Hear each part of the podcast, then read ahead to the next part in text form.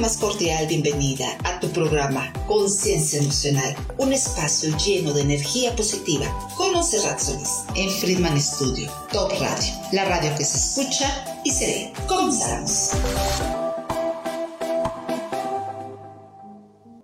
Muy buenas tardes, tengan todos ustedes. Su amiga Montserrat Solís les da la más cordial bienvenida aquí a su programa Conciencia Emocional. Y hoy estoy muy, muy feliz, muy emocionada, porque aparte de concluir casi ya un año más de vida con salud, con la familia unida, con trabajo, con tantas, tantas bendiciones, pues tengo el honor, el orgullo de tener a una invitada muy especial, a una mujer que desde que nació ha sido mi inspiración, ha sido luz en mi camino y ha sido una maestra de vida. Michelle, ¿cómo estás? Te doy la más cordial bienvenida. ¿Cómo estás, hija? Hola, mamá, muy bien. ¿Y tú cómo estás hoy? Muy, muy feliz, muy emocionada, hija, por tenerte y sobre todo muy agradecida porque has aceptado esta invitación. Claro. bueno, pues empezamos con este programa. Michelle, ¿quién es Michelle como mujer, como profesionista? ¿Cómo te defines? Claro, bueno, yo, para empezar, mucho gusto a todos. Gracias por invitarme aquí al estudio. Eh, soy una mujer americana mexicana y crecí en Texas y en la Ciudad de México. Eh, acabé mi universidad, mi licenciatura en Relaciones Internacionales en la Universidad del Sur de California en Los Ángeles y también saqué mi maestría en Administración de Sistemas de Salud y de Política de Salud. En el 2021 me gradué y me mudé a la ciudad de Nueva York, donde estoy trabajando en la Universidad de Columbia y estoy haciendo estudios clínicos sobre el sueño y el corazón, específicamente de la presión arterial. Sí estudiando ahorita para entrar a la escuela de medicina y ser cardióloga o Wow, ¿cómo no la voy a admirar? Ya que es una mujer que es amante de los libros y desde pequeña. Michelle, ¿tú qué consejo le darías a todos los jóvenes para que estudien, para que superen, para que les guste la lectura? Para que les guste la lectura.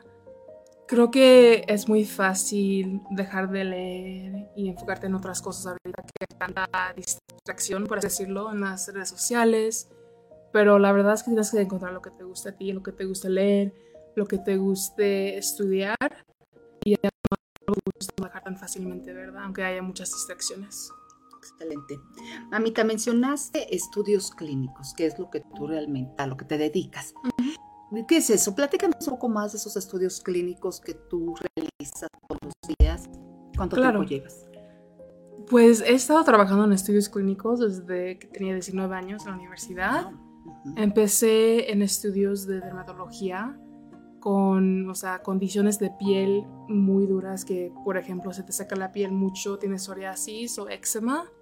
Y empecé administrando o ayudar a administrar medicamentos a esta población que la verdad tenía recursos muy bajos y contaba con nosotros en probar esos medicamentos que apenas y salían al mercado, ¿no? A las farmacias.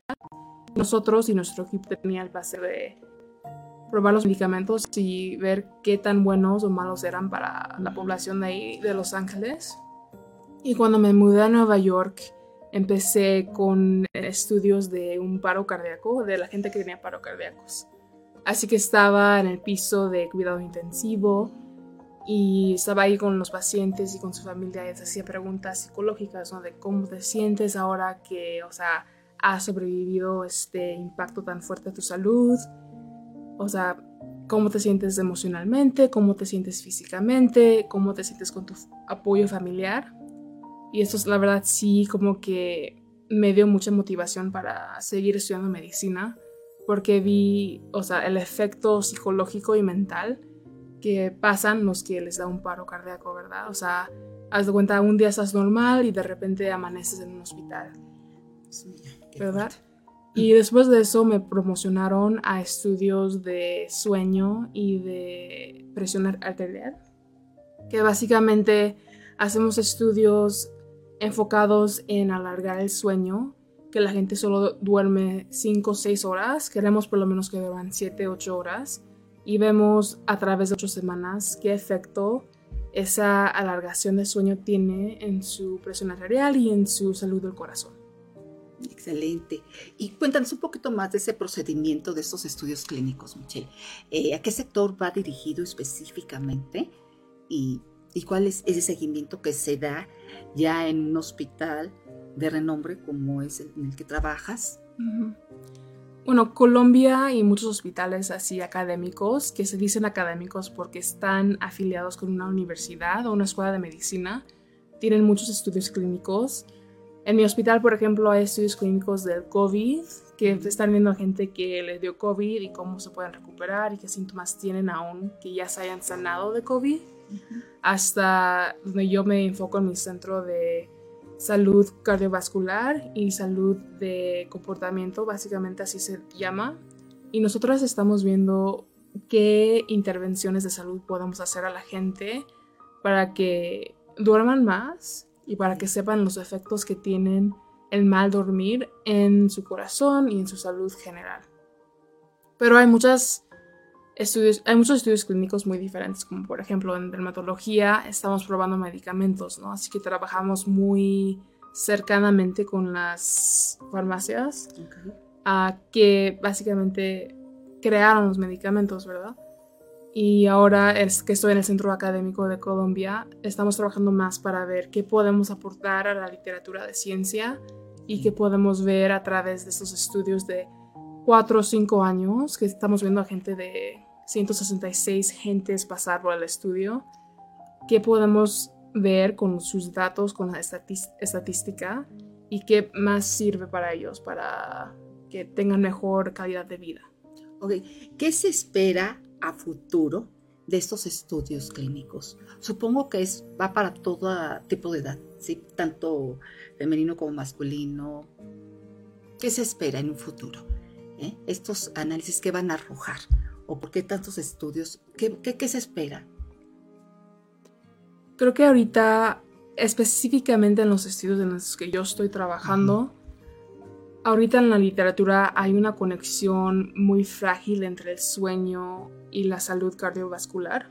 O sea, la verdad es que no se sabe tanto qué efecto tiene el sueño o la falta de sueño en tu corazón, en tu presión arterial, y por eso queremos averiguar más a través de la gente siente que pasa por nuestros estudios, si se puede analizar un tipo de como este un ritmo, una rutina que ayuda a esta gente a que tengan un corazón sano. Okay. ¿Tú a qué le debes o a qué le atribuyes, Miche? Estados Unidos pues es una gran potencia, ha llegado a la cima en muchos aspectos, pero también es uno de los primeros lugares ocupa en enfermedades cardiovasculares. Sí. ¿A qué se debe este tipo de problema? Claro, pues hay una variedad de factores de por qué los americanos tienen tan mala salud a pesar de su economía. Em, por lo que he visto yo y por lo que he leído, es por no tener hábitos alimenticios tan buenos y la comida que es más disponible es la más barata y la más procesada. Ah, manejan demasiado, por ejemplo, también y no caminan tanto. Estados Unidos como un país es un país que se enfoca mucho en los coches y eso, pues, ¿qué, qué pasa con la gente que no camina? Sí, claro. La verdad, engordece o no tiene esa salud física, no hace ejercicio. A pesar de que hay una excepción de una o dos ciudades como Nueva York, que sí camina mucho la gente pero es común hasta ver a gente en silla de ruedas en los supers porque no es que no puedan caminar, es que no quieren caminar, ¿verdad? Que no están acostumbrados a la caminata, a hacer ejercicio. Y también trabajan demasiado y no tienen suficientes vacaciones. Esto afecta al balance personal, la verdad, aunque solo te den una o dos semanas al año de vacación. Y aparte, creo que un factor súper fuerte también es el tratamiento médico de Estados Unidos. Es muy, muy caro y si no tienes aseguranza, te puedes ir hasta la bancarrota y hasta con aseguranza es un gasto muy fuerte, la verdad. Y es común que la gente no quiera ir al hospital, no quiera ir al doctor, porque dicen ahorita no tengo esas finanzas donde yo pueda, por si algo pasa, por si algo necesitan otro estudio, no voy a poder pagar eso. Y pues es un miedo más bien económico, ¿no? También. Exacto. Y la verdad, bueno, aparte de eso es los malos hábitos y ese miedo económico. Creo que es algo que Estados Unidos ahorita está tratando de, pues de facilitar más el, acceso a la medicina, pero sí es muy difícil. Qué, bueno, pues no nada más en Estados Unidos, Michelle, también en México, pues tenemos esa falta de educación, yo creo, ¿no? No sé si llamarle falta de amor a uno mismo, falta de educación respecto a la salud, porque sí como que tendemos en general a, descuidarnos un poco en ese sentido, ¿no? Nos duele algo y pues tomamos la pastillita o la vecina nos sugiere un remedio y ahí lo tomamos.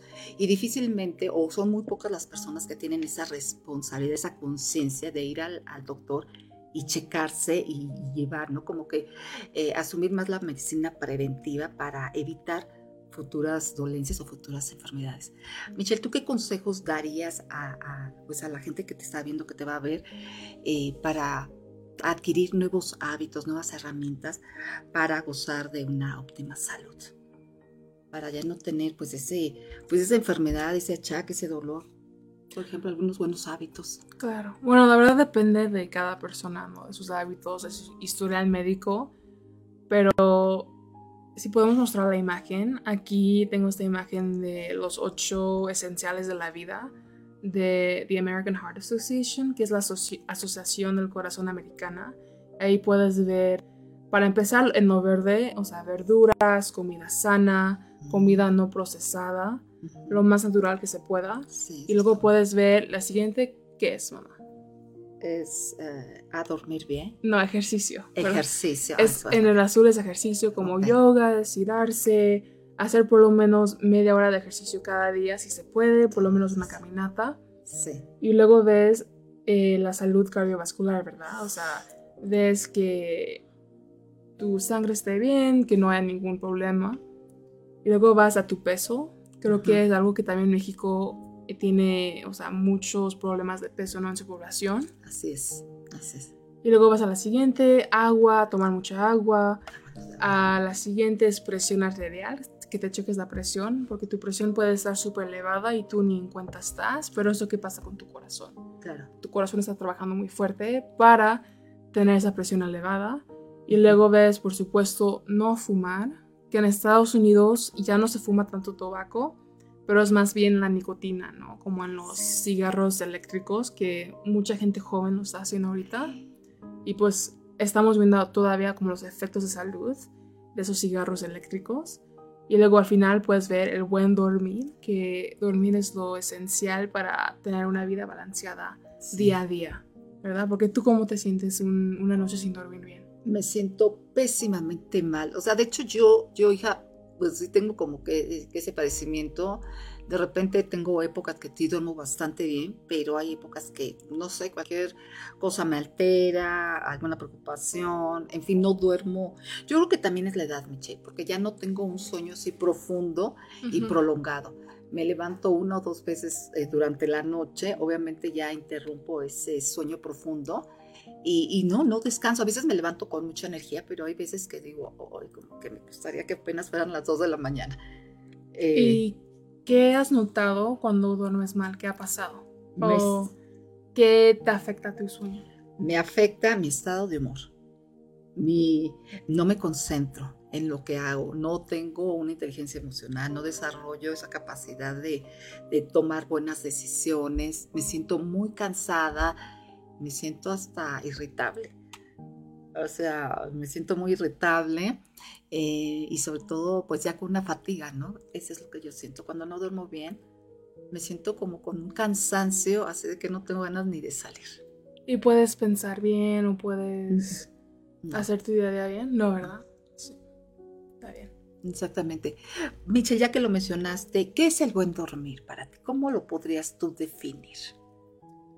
Bueno, Todavía se está investigando qué es el buen dormir, pero lo que se sabe es que el buen sueño beneficia a todo el organismo, incluidos el corazón, el cerebro, con efectos como un estado de ánimo, memoria y razonamientos, ¿verdad? Sí, sí, El sueño afecta básicamente todos los aspectos de la vida y del organismo.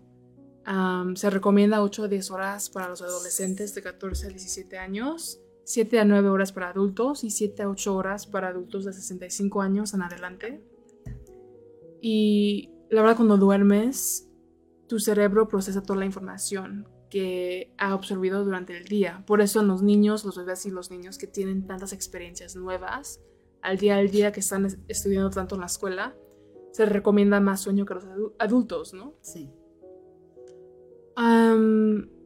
Aparte se necesita más sueño si uno está enfermo o si sus sueños se interrumpen más de lo habitual o por ejemplo durante el embarazo, cuando nace un hijo o durante la menopausia, se necesita más sueño también, ¿no? Así que se depende mucho de cada persona, su vida, sus hábitos, su vida, cómo está de día a día. Y aparte, como me dijiste, sacudirse y darse vueltas en la cama durante 12 horas no es tan bueno como 7 horas de sueño ininterrumpido, ¿verdad? Así que el sueño de calidad debe durar lo suficiente, debe ser reparador, de manera que la persona se sienta con energía en la mañana y debe ser consolidado en horarios adecuados.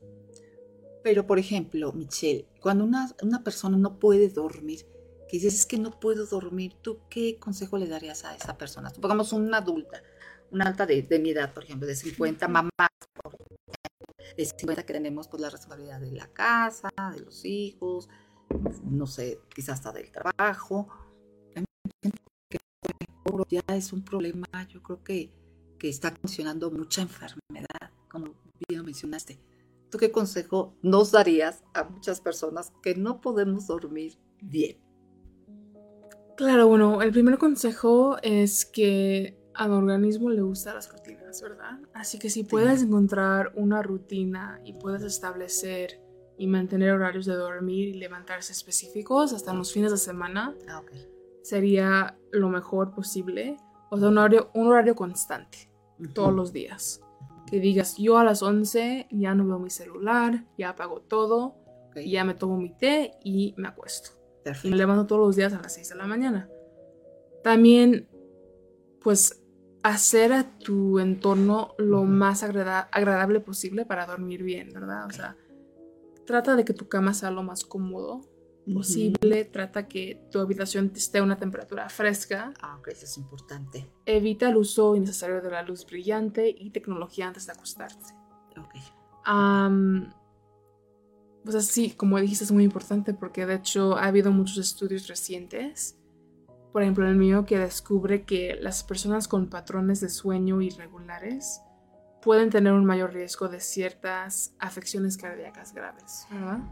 Así que es súper importante y creo que en el pasado no se ha hecho una prioridad como se debería, porque no había ese conocimiento médico de que si no duermes bien afecta todo tu cuerpo. Ok, pero los estudios arrojan ahora que dormir es vital y es necesario. Yo tengo una amiga con que duerme cuatro horas. Dice, yo me siento súper bien. Sí, obviamente la vemos mucho más acabada, porque definitivamente hay un proceso de envejecimiento, pero digo, ella se rige en, esa situación, ¿no? Dice, yo duermo cuatro horas y para mí está suficiente. ¿Cómo poder saber realmente cuando te está afectando esa falta de sueño? Porque ella está en su posición de que está perfecta y que no, ella duerme esas horas y no necesita más. Hay mucha gente que dice, yo no necesito más. O al contrario, hay gente que duerme hasta más de lo necesario. Yo creo que debe de haber un equilibrio, ¿cierto? Claro. Creo que para tu amiga de cuatro horas, vuelvo a decir lo mismo que al organismo le gusta lo habitual. A lo mejor ya es su rutina, dormir cuatro horas ella sin darse cuenta del daño que se está haciendo a sí misma. Pero también hay casos muy especiales que gente solo tiene que dormir cuatro horas para estar al 100. Pero es muy, muy raro que eso pase. Y luego a la gente que duerme más de 10 horas, 10, 11, 12 horas al día, eso puede ser síntoma de depresión, ¿no? Y de hecho hay efectos de salud negativos a dormir tanto. Sí, también, también no es tan bueno, ¿verdad? Dormir más de 8 horas o de lo necesario. Michelle, ahorita todos los jóvenes, o la mayoría no más de los jóvenes, también de los adultos, nos dan las 12, una de la mañana con los dispositivos. Digo, yo lo he hecho y reconozco que a veces digo, no, ya me doy cuenta que ya son las 12.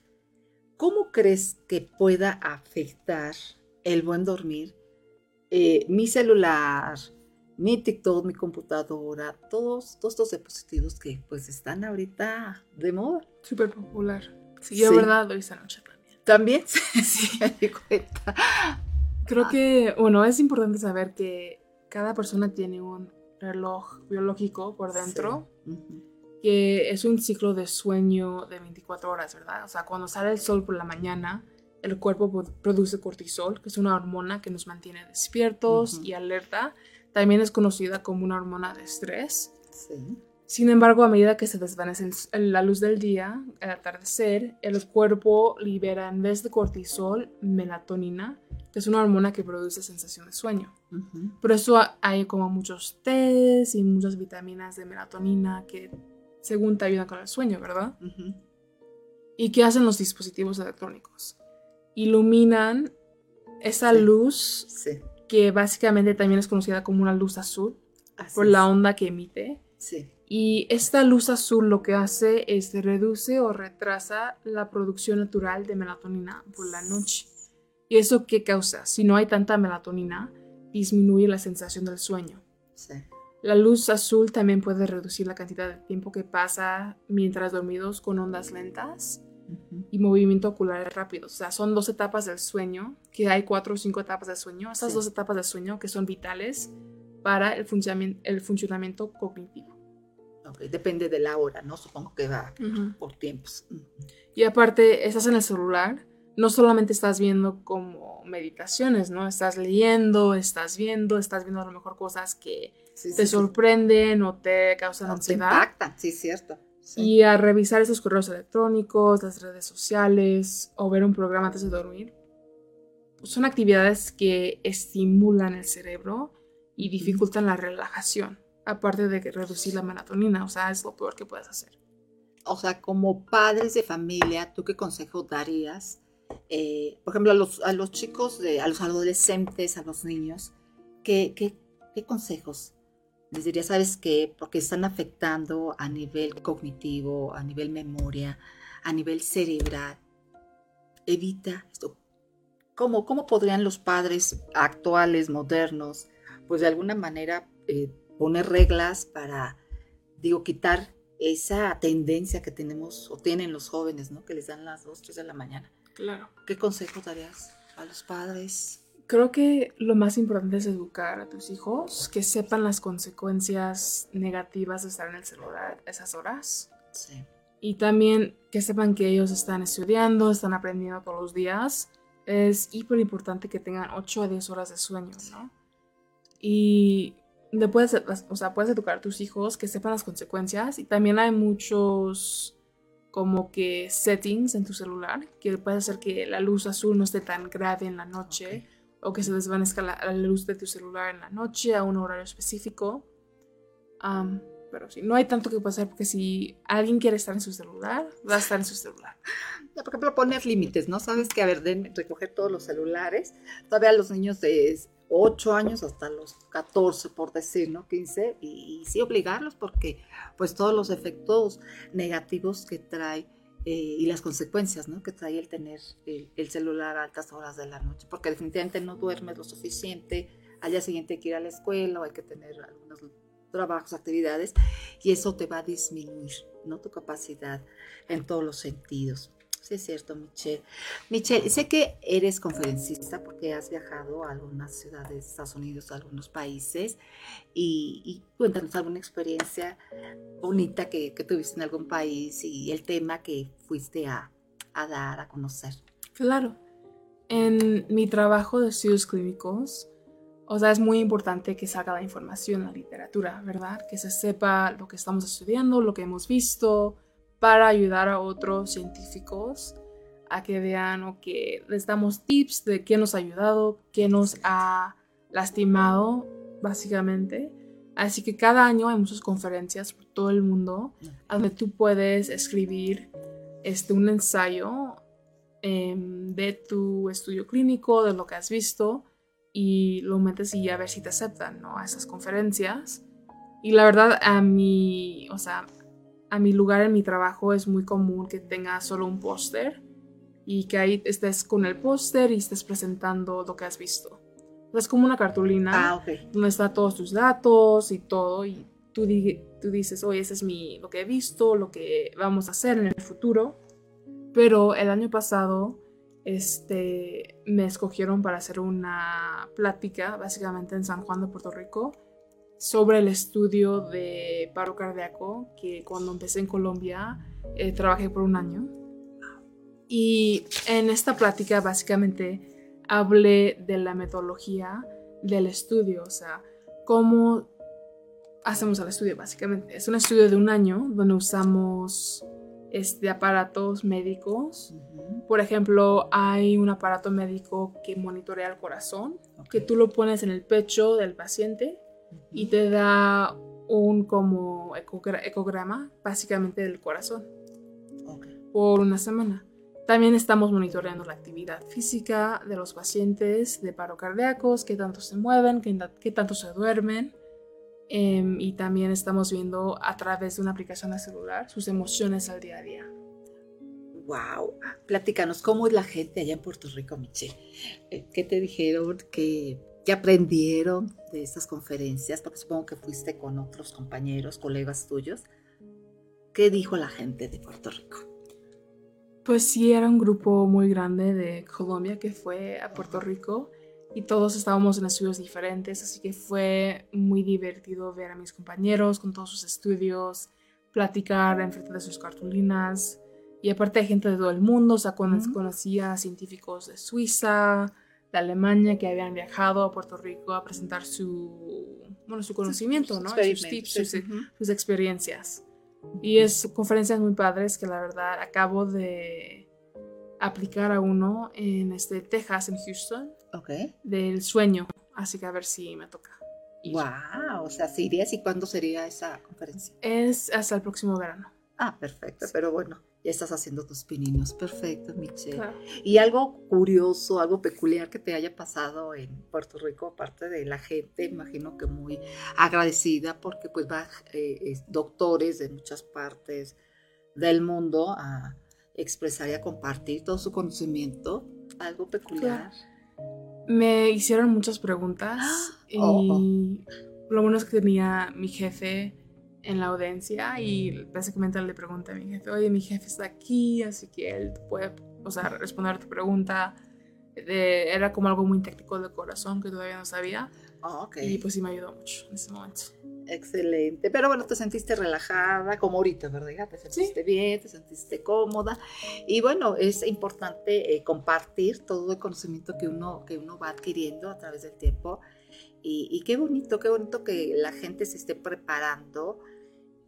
Hay algo curioso que tengo, Michelota, tú vas a iniciar tu carrera de medicina.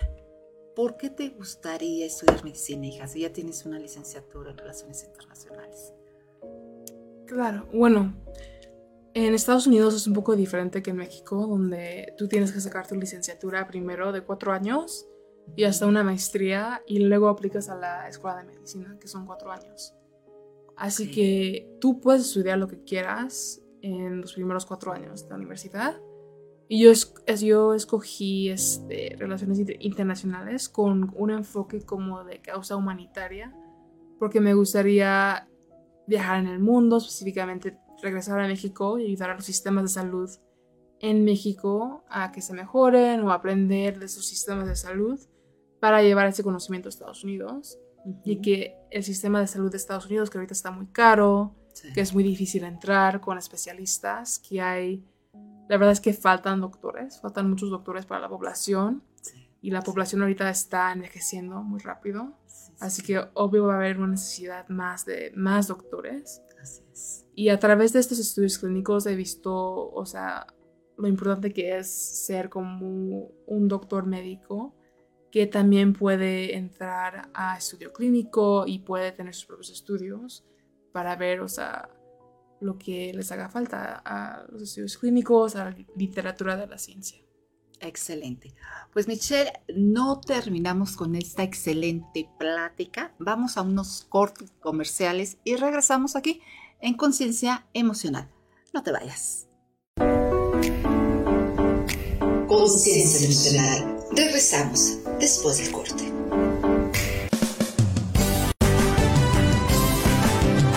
Friedman Studio, Academia de Canto Contemporáneo, Interpretación y Desarrollo Humano. ¡Lánzate ya! En Friedman Studio, tus sueños pueden convertirse en realidad si los deseas tanto como para ir tras ellos. No importa tu edad, rescata tu talento y brilla. En Friedman Studio nos especializamos en preparar y entrenar a verdaderos cantantes e intérpretes solistas desde nivel inicial hasta nivel profesional Impartimos clases de lunes a sábado en sesiones personalizadas o abiertas, en modo presencial o en línea, completamente en vivo. Friedman Studio apoya tu talento. Nuestros precios se adaptan a tu bolsillo de acuerdo a la modalidad y número de clases mensuales que tú elijas. Agenda tu clase muestra sin costo y conócenos. Nuestra metodología, entrenamiento y técnica vocal interpretativa se enfoca y adapta a todos los niveles y géneros musicales Nuestras sesiones de clases son impartidas y supervisadas en atención personal por nuestro coach vocal interpretativo, entrenador transformacional y sensei David Friedman Giteras. Contáctanos al teléfono 777-310-2362 o al WhatsApp 777-142-8275. Búscanos en línea como Friedman Studio o visítanos en nuestras redes sociales. En Friedman Studio, prepara y entrena como lo hacen las grandes estrellas. Vence tus miedos y fortalece tu seguridad. Tú, también, puedes brillar. Ven a Friedman Studio. Crea tu propia historia, rescata tus sueños y haz que tu talento brille hoy.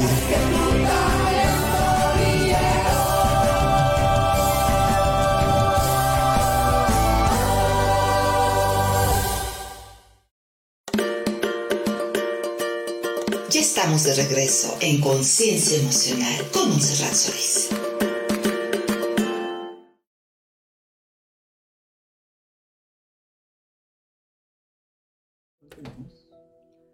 Pues iniciamos con esta emocionante plática acerca de la salud. Michelle, hay una pregunta muy interesante, muy importante. ¿Cuál es la diferencia entre las mujeres y los hombres en el buen dormir? Eh, supongo que quizá hay, hay mucha distintos procesos para el buen dormir en una mujer, ya sea joven, madura, adulta mayor. ¿Cuál es la diferencia entre, entre estos dos, dos sexos? Claro, bueno, las mujeres pasan por muchísimos más cambios hormonales que los hombres a través de su vida. Básicamente cada mes para una mujer joven es un cambio hormonal. Los hombres a partir de la pubertad no tienen tantos cambios hormonales que necesiten más sueño. Aparte, las mujeres se pueden embarazar, pasan por la menopausia, todos donde necesitan más sueño para que su cuerpo se recupere de esos cambios tan drásticos. Y la verdad es que a través de la historia las mujeres no han sido tan estudiadas como los hombres. O sea, hace falta mucho estudio para las mujeres, específicamente porque las mujeres son más difíciles de estudiar por esos mismos cambios hormonales que pasan. Dios mío. Así que todavía es como una área muy activa de, estudio en la medicina, en todas partes del estudio de la mujer. Pero definitivamente por tantos cambios precisamente que tiene la mujer, necesitamos dormir más nosotros, cuidarnos más y tener esa conciencia, ¿cierto? Claro.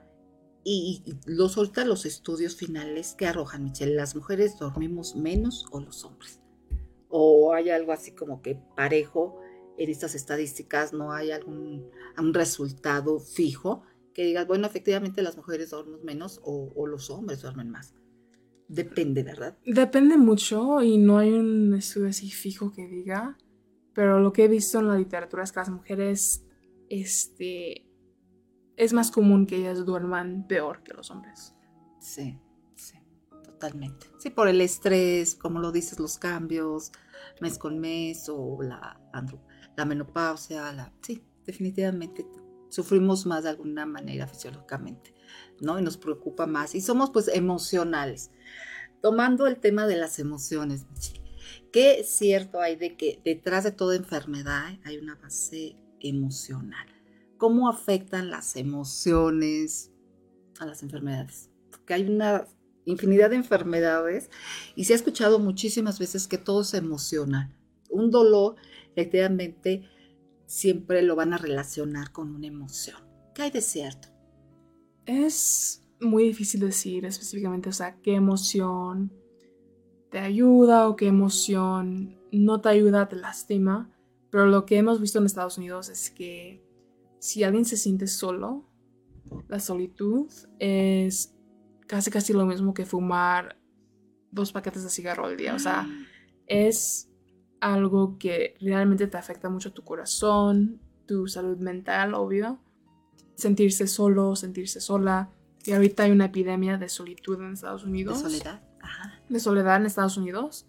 Que básicamente hasta el doctor del gobierno, hay un doctor general de gobierno que se, se anota con cada presidente, ha dicho, yo me quiero enfocar en la soledad de los americanos porque es algo muy grave. Y hemos visto que los hombres se sienten más solos que las mujeres. ¿Por qué? Por muchas razones. A lo mejor las mujeres son más sociales o son las que conectan a sus esposos con las amistades. Pero cuando hay divorcios del 50%, ¿qué pasa con los hombres? Se quedan solos, sin esa conexión de, tantas amistades que su esposa a lo mejor creaba para él.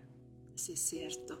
Fíjate qué importante es vincular esas relaciones sociales, ¿cierto, Michelle? Claro. O sea, eh, efectivamente América se caracteriza por ser un país, digo, que llega a la cima en muchos sentidos, pero también pues son como un poco fríos, ¿no? Distantes, eh, herméticos, hasta podríamos decir, y, qué difícil ahorita estamos viviendo, pero no tan solo aquí, yo creo que la pandemia también vino a ayudar a, a agrandar ese problema ¿no? ¿Por qué? Porque con esta tecnología, estos aparatos, la inteligencia eh, digital, ha venido a sustituir efectivamente una compañía.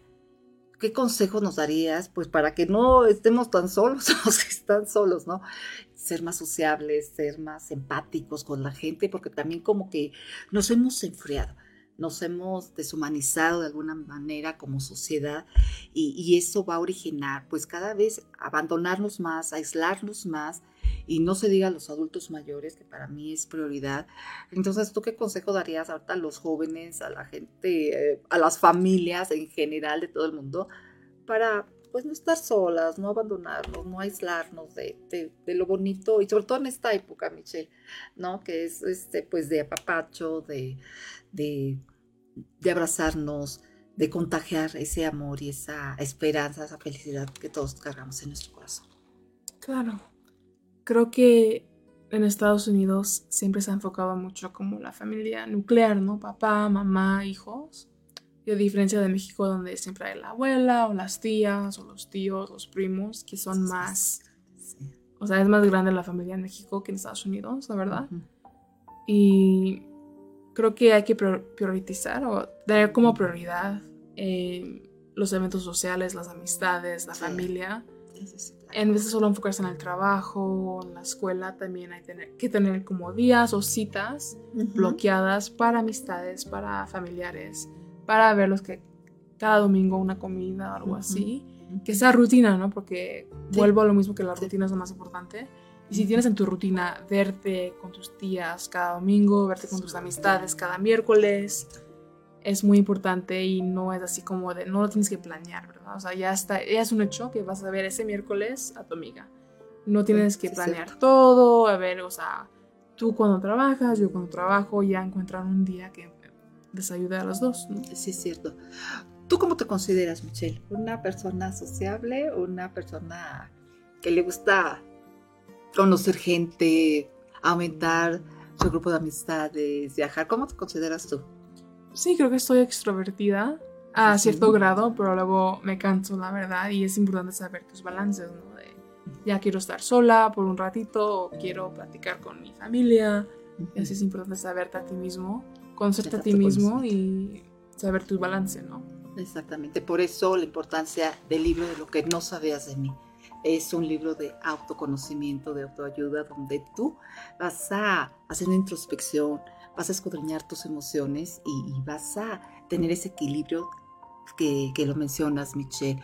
Eh, un libro creo que de, de, mucha ayuda, tú ya lo conoces, Michelle, y tú qué, qué consejo darías o qué recomendación darías a la gente acerca de, de adquirir esta obra?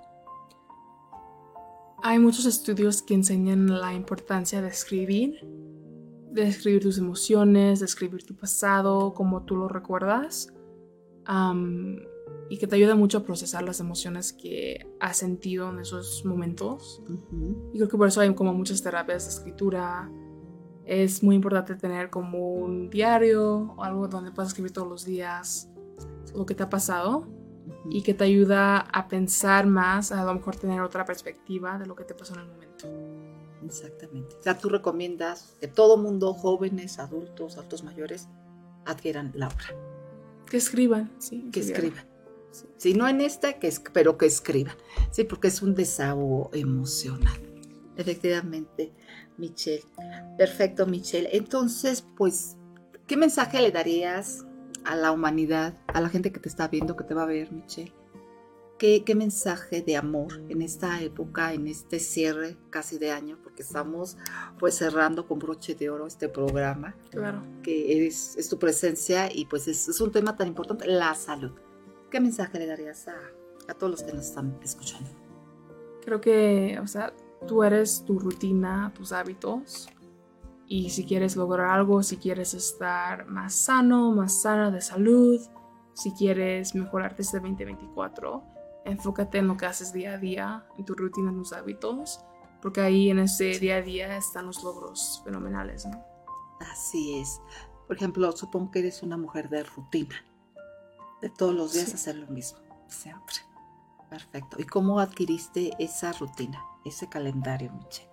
Porque yo creo que a mucha gente le cuesta mucho trabajo pues adoptar esas herramientas de que mañana y tengo que hacer todo a la misma hora y todos los días, como que a veces es difícil eh, caer, ¿no? O es muy fácil más bien caer en una pues rutina y hasta muchos en la pareja, ¿no? Hasta perdemos el amor y demás eso. ¿Por qué? Porque diario lo mismo.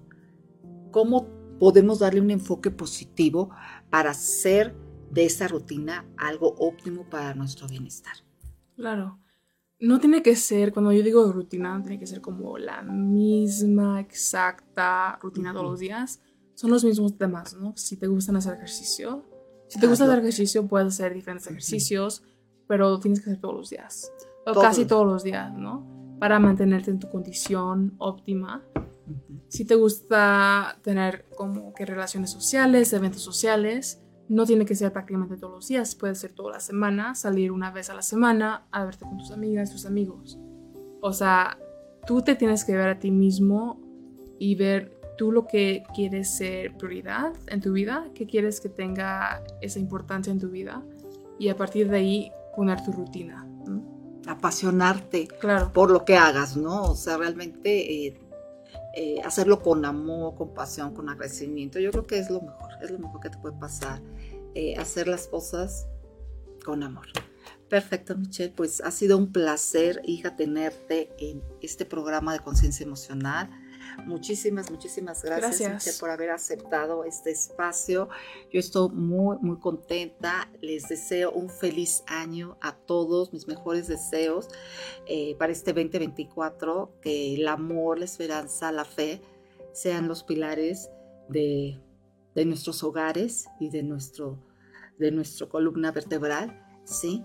Que este 2024 esté lleno de lo mejor para cada uno de ustedes. Recuerden que regresamos el 11 de enero y bueno, para mí ha sido un año maravilloso. Gracias a Friedman Studio por esta oportunidad y muchísimas, muchísimas gracias y feliz año. Muchas gracias. Gracias Michelle, ha sido un placer tenerte. gracias. Gracias. Hasta luego. Hasta luego. Bueno. Sido un placer compartir contigo este momento emocionante y te espero el próximo jueves de una a una y media de la tarde, aquí en tu programa Conciencia Emocional con Monserrat Solís en Friedman Studio, Top Radio, la radio que se escucha y se ve.